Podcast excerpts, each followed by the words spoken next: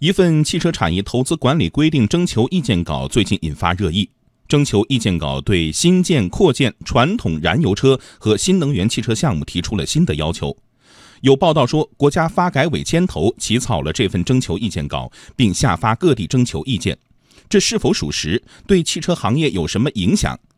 经济之声昨天采访了国家发改委、行业协会和有关专家。央广经济之声记者吕红桥报道。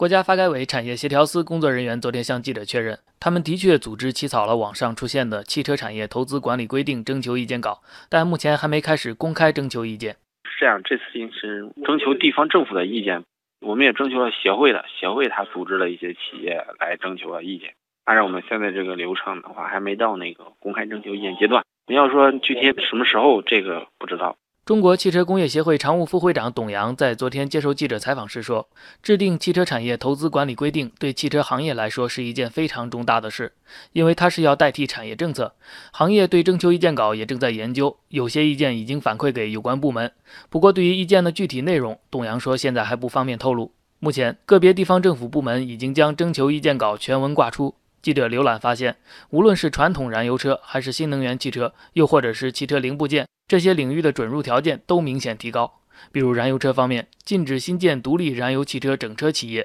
现有车企扩大燃油车生产能力，也要满足一系列条件。新能源车方面，新建独立纯电动汽车企业，所有股东在项目建成且产量达到建设规模前不撤出股本。这意味着纯电动汽车的投资期限明显拉长。全国乘用车市场信息联席会秘书长崔东树认为，这样可以抑制当前的炒作之风，使想造车的人真正沉下心来造车。过去各方资本蜂拥进入，进入之后炒作它的概念和估值，然后以地方政府拿到一些优惠的资源，在里头开始运作。在运作过程中，部分股东实际上就已经考虑好了它的股份的增值跟退出的线路，使新能源车的项目的投资变成了一种炒作风险的一个概念。值得注意的是，在整车投资层面，插电式混合动力汽车投资项目被划入了燃油汽车投资项目。有人提出，这可能意味着新能源汽车的概念和政策要做出调整。崔东树说，这是一种误读，国家本来就是要鼓励纯电动汽车的发展。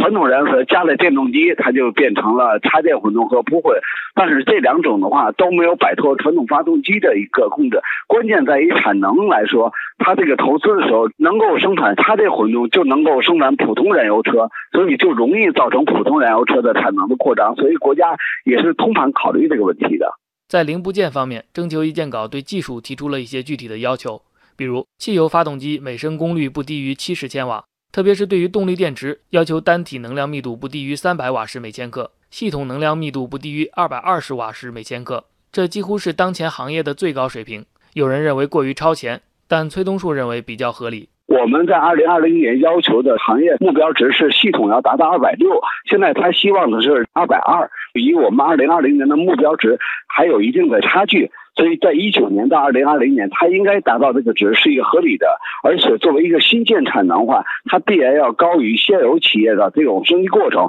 否则它是没有竞争力的。专家指出，征求意见稿的最大亮点是地方政府由过去的向上申报项目转为根据标准自行审批备案。因此，自主性和责任都提高了，这对汽车行业发展是好事儿。不过，也有行业人士提出，准入指标的设置还值得商榷。因为它这个东西周期，这个管多长时间也不知道，然后它就一个指，这个东西它本身它技术是动态的。作为一个投资管理，有没有必要提这些指标？这个东西本身就是一个发展当中的，今天是这样，明天是这样，指标高低，你怎么来评判的？